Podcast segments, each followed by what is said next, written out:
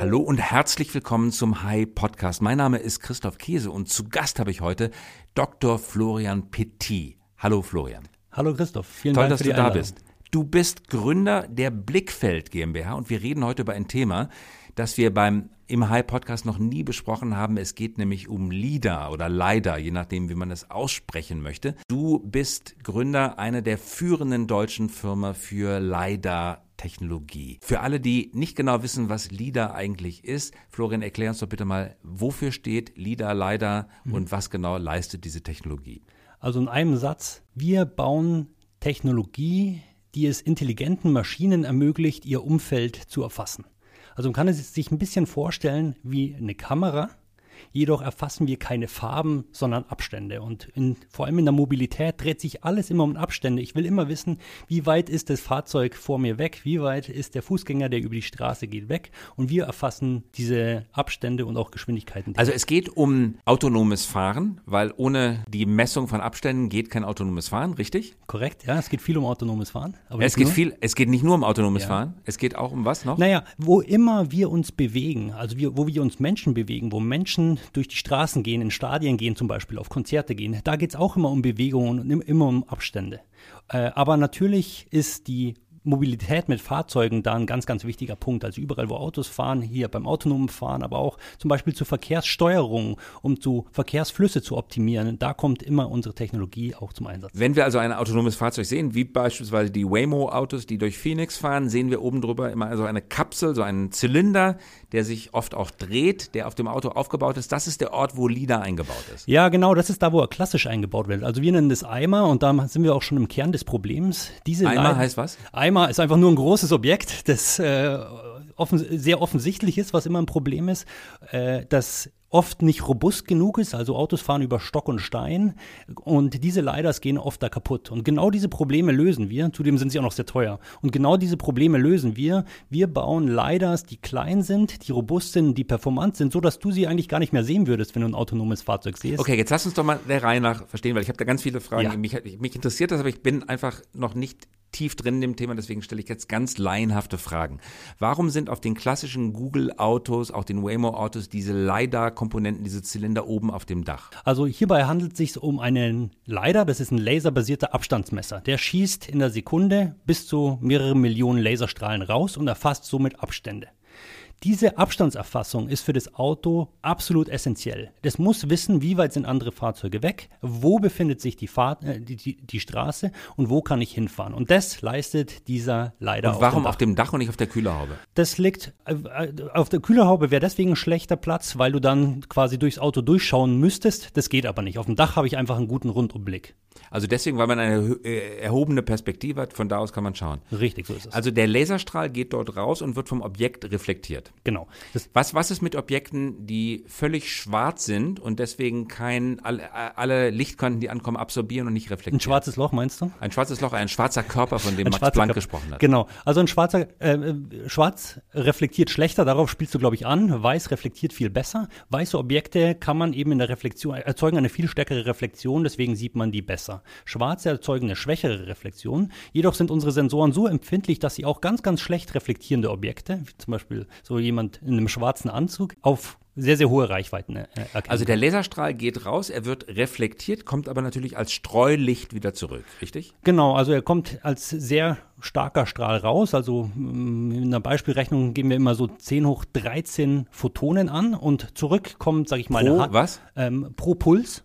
Also Ja. wir schießen ja mehrere hunderttausend Pulse in unserem Fall pro Sekunde. Pro Puls sind es ungefähr 10 hoch 13 Photonen. Und was zurückkommt, ist eine Handvoll. Das sind teilweise weniger als 100 auf so einen schlecht reflektierenden 100 Photonen. Richtig. Und die versuchen wir Er dann schießt 10 hoch 13 raus und 100 Photonen kommen zurück. ungefähr. Ja. Und die kommen auch nicht gebündelt zurück, sondern die kommen gestreut zurück. Die kommen leicht verstreut zurück. Das hängt auch wieder vom Objekt ab. Also manche Objekte erzeugen ein sehr starkes Signal, andere ein relativ schwächeres, also eine andere Pulsform, die einfach flacher ist. Und wie fangt ihr das auf mit Kameras? Wir fangen das auf mit hochsensitiven Photonen, das sind so, sogenannte Silicon Photomultiplier. Das sind Fotorezeptoren, die einzelne Photonen in elektrische Signale umsetzen können. Und, Und davor ist eine Linse?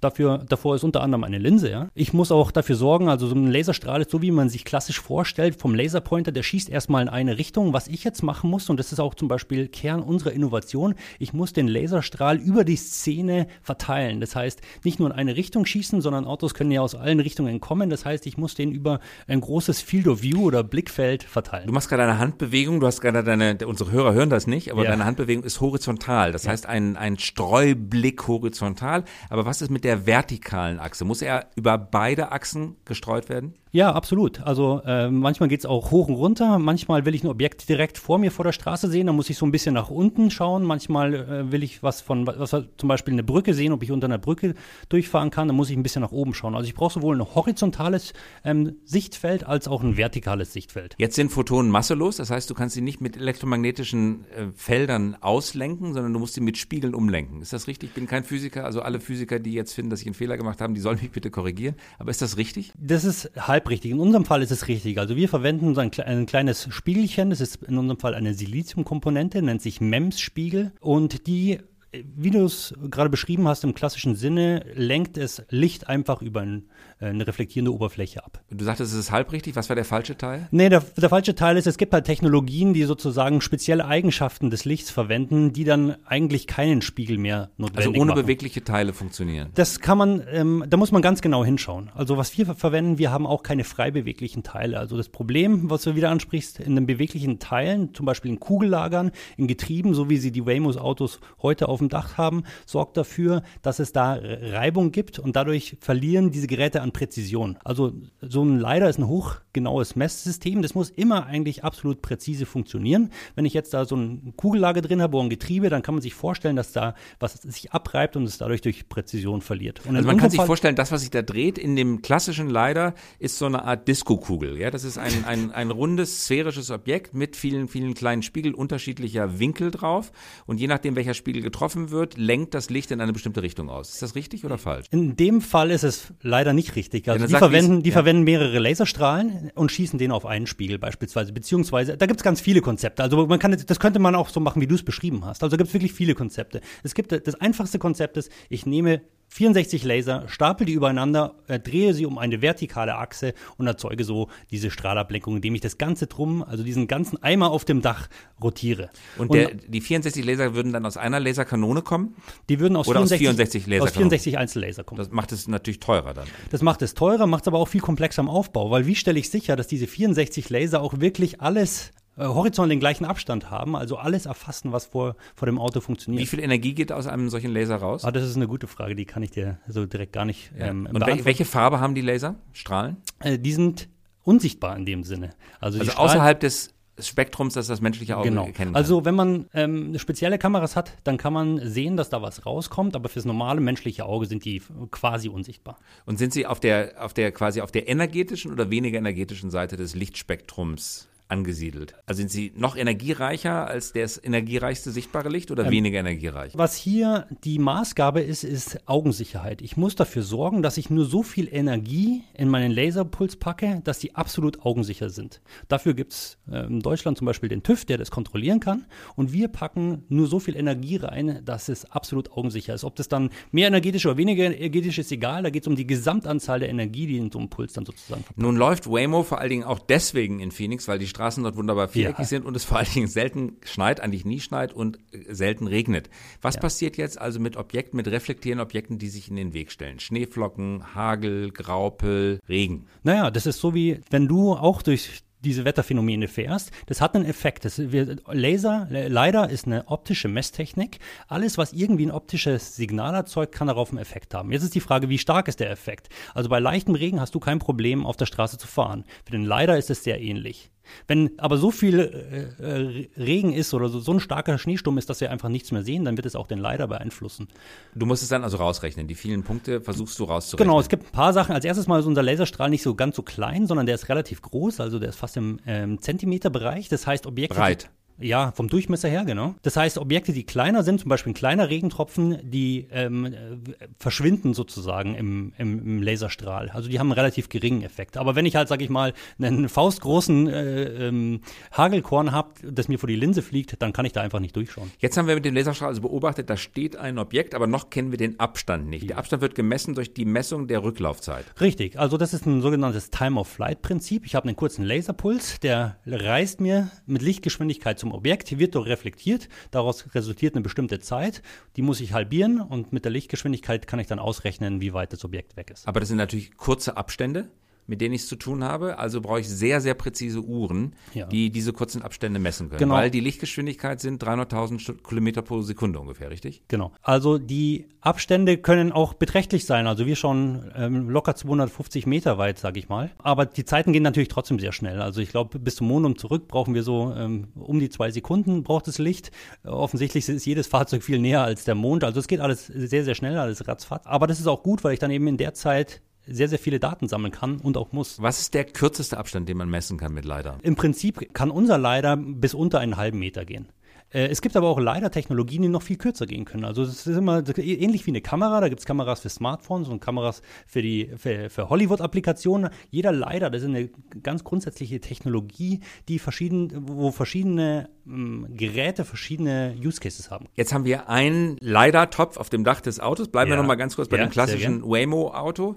Und damit erzeugt es dieser LiDAR ja zunächst einmal ein zweidimensionales Bild der Welt. Braucht er noch einen zweiten Lasertopf, der eine zweite Aufnahme macht, stereoskopische Aufnahme macht, um ein 3D-Modell errechnen zu können? Der LiDAR macht direktes 3D-Modell. Also was ich habe, ist, ich schieße einen LiDAR in eine Richtung. Dadurch habe ich zwei Richtungen festgesetzt. Also einmal ähm, sagen wir mal, horizontal und vertikal, in welche Richtung ich schieße. Und dann aus der La Laufzeitmessung kriege ich auch noch den Abstand des Objekts raus. Und wenn ich jetzt meinen Laser weiter bewege, äh, in, sagen wir mal, von, von der rechten Seite des Fahrzeugs auf die linke Seite des Fahrzeugs, weiß ich wieder, wo ich den Laserstrahl hinschieße und kriege wieder eine Abstandsmessung. Das heißt, was aus dem LiDAR direkt rausschießt, und das ist genau die Kernessenz, ist eine direkte Abstandsmessung. Ich weiß haargenau, wo der Punkt, den das, äh, an dem das Objekt getroffen wurde, wo der ist. Weil du den Winkel in allen Richtungen kennst und die Zeit kennst. Das heißt, du brauchst keine zwei Beobachtungspunkte, wie du das bei optischen Kameras brauchen würdest, um ein 3D-Bild zu erzeugen. Absolut richtig. Also die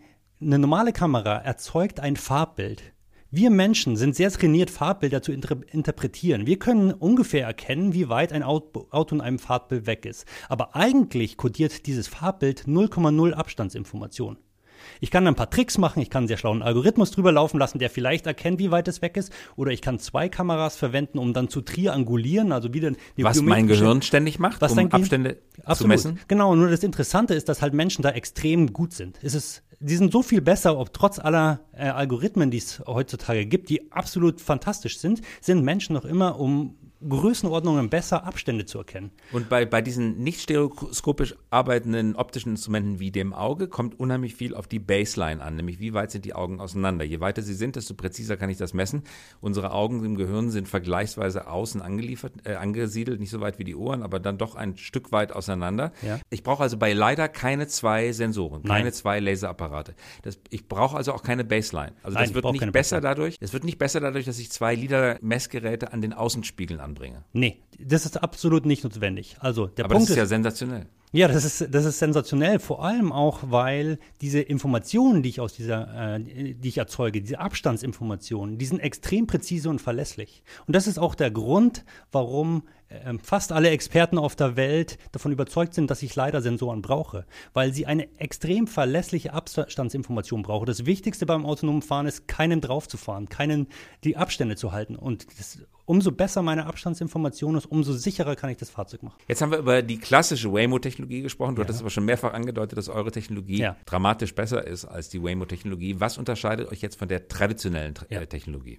Also das große Problem ist eigentlich nicht einzelnen Lieder zu bauen. Mit viel Geld kann ich das machen. Das Problem ist, wie kriege ich den mit extrem hoher Präzision, extrem, hohen, extrem hoher Robustheit und eben in sehr, sehr großen Produktionsvolumen hingebaut. Das heißt, die Frage ist, wie kann ich denn davon eigentlich eine Million bauen? Oder also die Industrialisierung ist euer Thema. Die Industrialisierung ist ein ganz großes Thema bei uns, ja, korrekt. Und was, was darf denn ein LiDAR kosten? Naja, wenn du die Autobauer fragst, dann sagen die die 1,50 Euro. Das ist äh, sicher ausgeschlossen. Also diese Waymo-LiDARs kosten so wahrscheinlich 80 1000 Euro. Ähm, wir, unsere leider haben wir äh, ungefähr im niedrigen dreistelligen Bereich sehen wir, dass man die mit entsprechenden Also 300 Euro ungefähr. Ungefähr. Weil der Autobauer, der OEM möchte das ja in die Serie einbauen, da muss man natürlich darauf achten, wenn man wie Volkswagen 10 Millionen Einheiten baut und jetzt pro 10 Millionen oder für 10 Millionen Einheiten einen leider für 300 Euro kauft, äh, das schlägt echt ins Kontor. Absolut, ist so, ja. ja. Es gibt auch verschiedene Anwendungen, die halt verschiedene Preispunkte haben, ja. Also es kann sich halt einfach keiner leisten, für 10.000 Euro einen Leider zu, zu, zu, haben. Also wir träumen alle davon, dass die Autos auf der Straße autonom fahren und uns unser Fahren sicherer machen. Aber wir können können uns nicht unendlich viel dafür ausgeben. Das heißt, es gibt auch verschiedene Use Cases, die verschiedene Anforderungen haben, nicht nur technisch, sondern auch von den Preispunkten her. Es muss doch ein redundantes System wahrscheinlich geben. Das heißt, zwei muss, müssen es auf jeden Fall werden, oder? Absolut. Also wir, als erstes Mal will man sowieso mehrere LiDARs einbauen. Also wir haben nicht diese klassischen rotierenden auf dem Dach. Unsere würdest du verstecken, beispielsweise in den Scheinwerfer, beispielsweise hinter der Windschutzscheibe. Und da bräuchtest du auch einfach mehrere, um einmal komplett ums Auto rumzuschauen. Also wie viel braucht man? Sechs? Manche reden von sechs, manche reden von bis zu zwölf, wenn ich ein komplett autonomes Fahrzeug habe. Das liegt daran, weil ich verschiedene Use Cases abbilden will. Also ein autonomes Fahrzeug fährt auf der einen Seite auf der Autobahn, da fährt es sehr schnell, da brauche ich ein LiDAR-System, das sehr weit fahren kann. Man fährt es aber auch in der Stadt, da brauche ich gar nicht so weit schauen mit meinem LiDAR-System. Dafür muss ich einmal komplett ums Auto rumfahren. Und dann biege ich auch noch ab und zu ab. Das heißt, Leute kommen aus meinem Blindspot sozusagen raus, äh, also im, im, im toten Winkel befinden sie und da kann es sein, dass man auch noch ein Leitersystem einbaut. Welchen Winkel, welchen Radius hm. kann ein Leiter erfassen? Äh, unser System kann ein bis zu 120 Grad erfassen. Das ist, was unsere Technologie ermöglichen kann. Also würde es nach eurem Rechenmodell eigentlich gehen, dass man mit Sechsen auskommt, oder? Ja, man könnte sogar eventuell mit vier auskommen. Ähm, Sechs ist, glaube ich, eine ganz gängige Größe. Aber das hängt, das aber, hängt doch aber, immer davon ab. Angenommen, es wären 12 mal 300, das sind 3600 Euro, das ist dann unerschwinglich für die Serienproduktion. Absolut, das geht wieder nicht. Aber da sind wir wieder äh, in der Produktion, in der Produktionsthematik drin. Preise fallen halt mit höheren Volumen. Also ich habe jetzt sozusagen, bin davon ausgegangen, dass wir ähm, so einen Use Case wie zum Beispiel das ähm, Level 3, Level 4 Fahren auf einer Autobahn haben. Da hätte Erklär ich auch nur uns mal genauer zur Erinnerung, was ist Level 3, mhm. Level 4? Also Level 3 bedeutet, dass ich für eine bestimmte Zeit meine äh, Hände vom Lenkrad nehmen kann und das Auto fährt sozusagen selber. Und Was es ja heute auch schon tut mit normalen Kameras an Bord oft. Nein, da muss man ganz vorsichtig sein. Das tut es absolut nicht. Also diese Systeme sind äh, bis auf, würde ich sagen, ein System nicht zugelassen, dass du dich nicht drum kümmerst, was das Auto gerade macht. Das heißt, du musst die ganze Zeit eigentlich bei aber diesem Level 2 System. Ich hab, ich hab, richtig, aber ich habe immer verstanden, dass es eigentlich eine, eine regulatorische Herausforderung ist. Der, wenn ich Audi fahre beispielsweise, das hält schon ganz gut die Spur, aber es erinnert mich dann nach zehn Sekunden oder so immer daran, dass ich das Lenkrad wieder in die Hand nehmen muss. Ich habe auch das Gefühl, das Auto könnte das problemlos auf der Autobahn noch länger aushalten als zehn Sekunden. Das mag schon sein, aber du darfst die Aufmerksamkeit nicht äh, von der aber das ist regulatorisch. Es könnte ja sein, dass der Regulator nicht wirklich versteht, was technisch möglich ist. Ist das Ding denn technisch in der Lage, mit einer normalen Kamera und den weißen Streifen auf der Straße mich auf Kurs zu halten? Ähm, ist es nicht. Es ist nicht zugelassen, dieses technische System ist nicht zugelassen, dass du die Aufmerksamkeit von der Straße nimmst. Okay, Level 3 heißt, ich kann für eine bestimmte Zeit, 10 Minuten, ein Buch lesen, einen ja, Film gucken. Genau, also die, die Zeit, die ist zum Beispiel regulatorisch noch nicht festgelegt. Die äh, Aussage ist hier, dass wenn du gewarnt wirst, das Auto müsste dich warnen, wenn du wieder übernehmen solltest.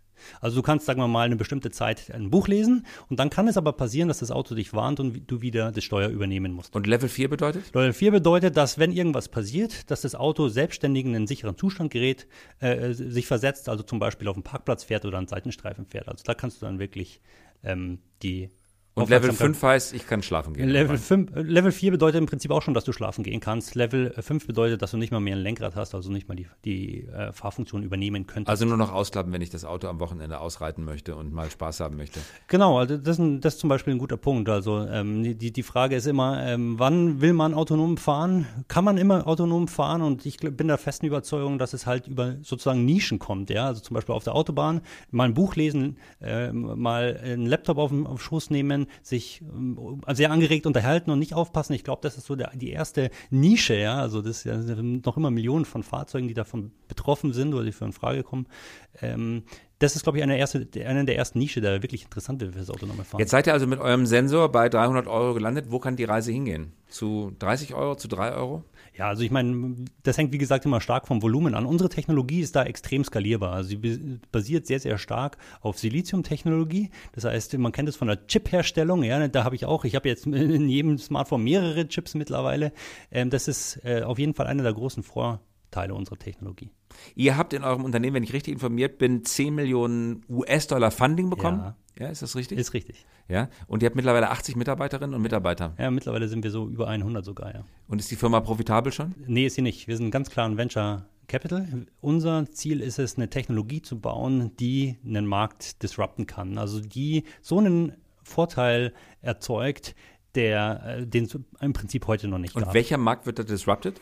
Also im Prinzip schauen wir uns, wir reden jetzt viel über das autonome Fahren. Ich glaube, da ist es halt einfach ganz klar unser Fokus auch, weil da so klar ist, für was ich einen Leader brauche und was der Mehrwert vom Leader ist. Aber wir schauen uns da viele andere Märkte an. Also ich hatte ja schon vorher gesprochen, es geht oft darum, sozusagen Leute, Leute, äh, Personenströme zu zählen, wie viel gehen in ein Konzert rein, ist es noch sicher? Es ist oft eine Frage, ist es noch sicher im Konzert? Ähm, aber auch wirtschaftliche interessante Sachen, wie viele Leute befinden sich an welchem Ort? Ähm, ist es dann ein belebter Ort oder nicht? Da könnte man sich vorstellen, dass zum Beispiel Gebäudepreise angepasst werden oder sowas. Aber wir sind auch ganz stark in der Mobilität, also Verkehrszählung, Verkehrsoptimierung ist so ein echt ein ganz, ganz spannendes Thema. Nicht an jeder äh, Ampel wieder anhalten, sondern dafür sorgen, dass ein vernünftiger ökonomischer äh, und ökologischer äh, Verkehrsfluss ist. Dafür muss ich verstehen, wo sich, wie sich Mo Mobilität im Moment verhält. Also wo sind welche Anzahl von Fahrzeugen, wie schnell bewegen sie sich. Also das klingt nach sehr, sehr vielen Sensoren in der Zukunft. Das klingt nach sehr, sehr vielen äh, Sensoren und vor allem sehr, sehr vielen Anwendungen. Also alles im Prinzip, was ich, was der Mensch heutzutage macht, außer auf Bilder an der Wand zu schauen oder an dem Computerbildschirm zu schauen, da geht es immer um Abstände und Räume. Also das ist ja eigentlich das Spannende, dass wir uns immer 2D-Farbbilder anschauen, aber eigentlich geht es nicht um diese Farben, sondern es geht ganz, ganz, ganz oft um Abstände. Nicht, nicht immer, aber ganz oft um Abstände. Und wo immer ein Abstand ins Spiel kommt, da ist eigentlich die LIDAR-Sensor, der LIDAR-Sensor die, die, die direktere Technologie. Die die direkteren und tiefgründigeren Informationen über diese Abstände.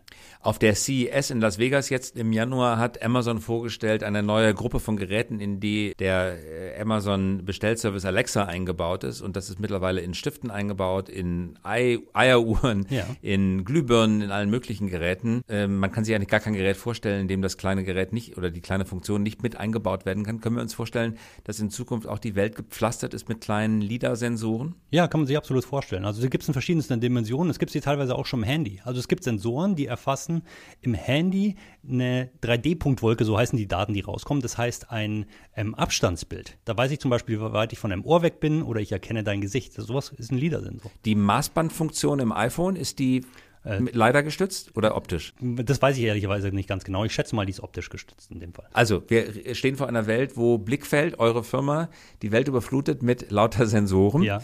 Bietet ihr auch die Technologie zur Auswertung an, die Ja. Big Data Analyse, die KI, die oben drauf setzt, um all das zu verstehen, was ihr an Daten produziert? Das ist ein ganz, ganz wichtiger Punkt bei uns und da arbeiten wir auch ganz, ganz stark dran. Der Hintergrund ist, dass so ein LiDAR-Bild, wenn ich dir das zeigen würde, dann würdest du eher sagen, okay, das ist ja interessant, aber ich verstehe das gar nicht richtig, weil es ist eine Fülle von Daten, die auch inuti- in, äh, intuitiv sind. Und was du eigentlich wissen willst, ist zum Beispiel, wo sind Objekte, wie groß sind Objekte, wo ist meine Fahrspur, wo sind andere Personen. Und das sind High-Level-Informationen, die wir in einer sogenannten Objektliste zusammenfassen, die dann auch ganz einfach verständlich sind. Ja? Äh, Christoph steht 1,50 Meter von mir diagonal entfernt. Und diese Informationen werden durch Algorithmen äh, gefiltert aus den Daten, ähm, durch äh, lernende Algorithmen, aber auch durch klassische Algorithmen. Und an diesen Algorithmen arbeiten wir auch ganz, ganz stark. In der Computerdisziplin des Natural Language Processing gibt es die Unterdisziplin der Entity Recognition, also zu erkennen, welches Wort für welchen Gegenstand steht. Also das beste Beispiel ist Apple. Handelt es dabei um eine Firma oder um ein äh, Stück Obst? Macht ihr auch Entity Recognition? Könnt ihr mit euren Geräten erkennen, ob das sich um ein Auto, Lastwagen, Baum oder einen Müllcontainer handelt? Was du ähm, gerade beschrieben hast, können wir machen. Aber man muss ähm, auch hier, wa- was wir nicht machen können, wir können keine einzelne Person identifizieren. Also wenn wir uns hier im Raum mit durch einen Leader scannen lassen würden, dann würde ich sehen, dass äh, mir gegenüber, dass hier zwei Personen im Raum stehen, aber ich könnte nicht sagen, welche ist der Florian und welche ist der Christ, äh, äh, Christoph. Und der Vorteil an der Sache ist, dass es halt viel um Persönlichkeitsrechte und Persönlichkeitsdaten ähm, Daten Also es geht. ist automatisch anonymisiert, weil der ein Zentimeter dicke Strahl gar nicht in der Lage ist, die vielen Features im Gesicht so aufzulösen, dass man sie Genau so verstehen ist kann. es. Genau so ist es. Also ich sehe hier zwei Menschen, aber ich kann nicht erkennen, wer wer ist. Also noch ein Vorteil für eure Technologie, weil sie ist sozusagen Datenschutzgrundverordnungskompatibel per se. Das geht gar nicht anders. Genau so ist es. Ja, also du Ganz kannst die, wichtiger- ganz wenn du den wichtiger Kudamm scannst, kannst du sagen, wie viele Leute da gerade vorbeikommen. Du kannst aber nicht sagen, wer dort gerade vorbeikommt. Ich kann auf dem Konzert sagen, wie viele Leute reingegangen sind, wie viele rausgegangen sind, aber ich kann dir nicht sagen, wer das war. Ihr seid insgesamt drei Leute, glaube ich, in der Geschäftsführung. Wie habt ihr euch die Arbeit aufgeteilt? Genau, also wir äh, haben sie uns so aufgeteilt, dass wir einen haben, der ist für die ganzen Software-Thematiken zuständig. Das ist der Rolf. Dann haben wir einen, der die ganze Hardware-Entwicklung macht und strategische Themen bearbeitet. Das ist der Matthias.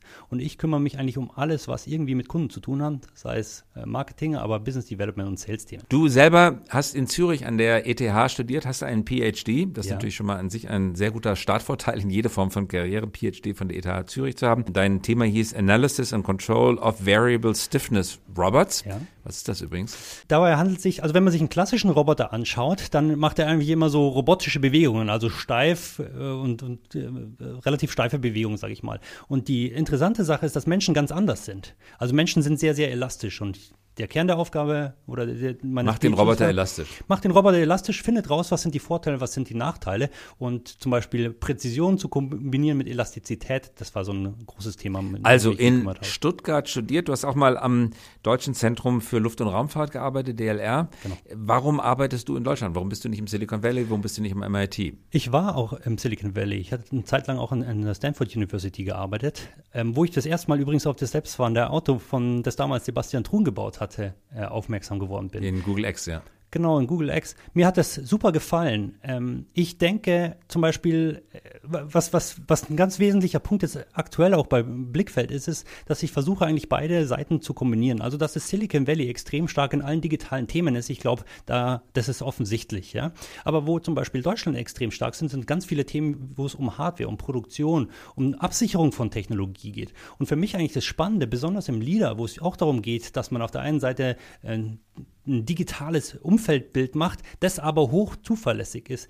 Also das Spannende für mich ist eigentlich, beide Seiten zu kombinieren und zusammenzubringen. Und da sagst du, hat Deutschland eine gute Chance. Ja, absolut. Also sozusagen, ich glaube, da sind wir Weltmeister in sicherstellen, dass Sachen funktionieren. Und ähm, nicht nur auf einer Software-Ebene, sondern auch auf einer Hardware-Ebene. Also ich glaube, Und dazu kommt noch die, die optische Tradition, die natürlich in Deutschland ganz besonders stark ist. Äh, Genau, aber genauso Themen wie Produktion. Also bei Produktion heißt es nicht nur, ich baue da irgendein Teil, sondern ich stelle sicher, dass es jedes Mal das gleiche ist, dass die Funktionalität stimmt und dass das Teil am Schluss auch noch das macht, was äh, es machen soll. Absicherung. Also bist du, äh, gehst du optimistisch für Deutschland auch in die Zukunft? Ich glaube, wir haben eine, eine extrem ähm, gute Ausgangslage. Also zum Beispiel, wenn du schaust, wo ist die Robotik? Ich bin Robotiker. Wo ist die Robotik sehr, sehr stark? In Deutschland haben wir so viele extrem starke DFKI in Bremen, äh, die ganzen Universitäten, äh, das Deutsche Zentrum für Luft- und Raumfahrt. Wenn du dir anschaust, äh, wie in welchen Bereichen da überall die deutschen äh, Institute unterwegs sind und wie stark auch die Forschung ist. Ich meine, viele von meinen Kollegen gehen jetzt in Silicon Valley und arbeiten da an von Flugtaxis äh, bis zu ähm, KIs bei äh, Google und, und, und ähm, Apple. Also das sind alles Leute, die hier gelernt haben und hier ihr Wissen aufgebaut haben und halt dann darüber gehen. Also ich glaube, die Ausgangslage hier für Deutschland ist extrem gut. Letzte Frage, war es schwer, Geld zu finden für euer Startup und wo kommt das Geld her? Kommt es aus Deutschland, Europa oder aus den USA? Genau, es, es kommt aus Deutschland. Also Geldgeber sind zum Beispiel äh, Osram Flaxionet oder Tengelmann Ventures. Es kommt aus Deutschland. Ähm, das war nicht besonders einfach, aber auch nicht besonders schwer. Ich glaube, eine gute Idee findet immer Geld. Ich meine, man findet immer einen Weg. Es, ich glaube, es ist sogar eine Chance sozusagen, äh, mit dem zurechtzukommen, was man hat. Man findet immer einen Weg, da irgendwie was Tolles draus zu machen und da bin ich eigentlich sehr, sehr positiv. Das ist doch eine tolle Nachricht. Ganz herzlichen Dank, dass du hier warst. Vielen, vielen Dank dir, Christoph. Und das war Dr. Florian Petit von Blickfeld. Ja. Herzlichen Dank fürs Dasein und wir hören uns wieder in der kommenden Woche.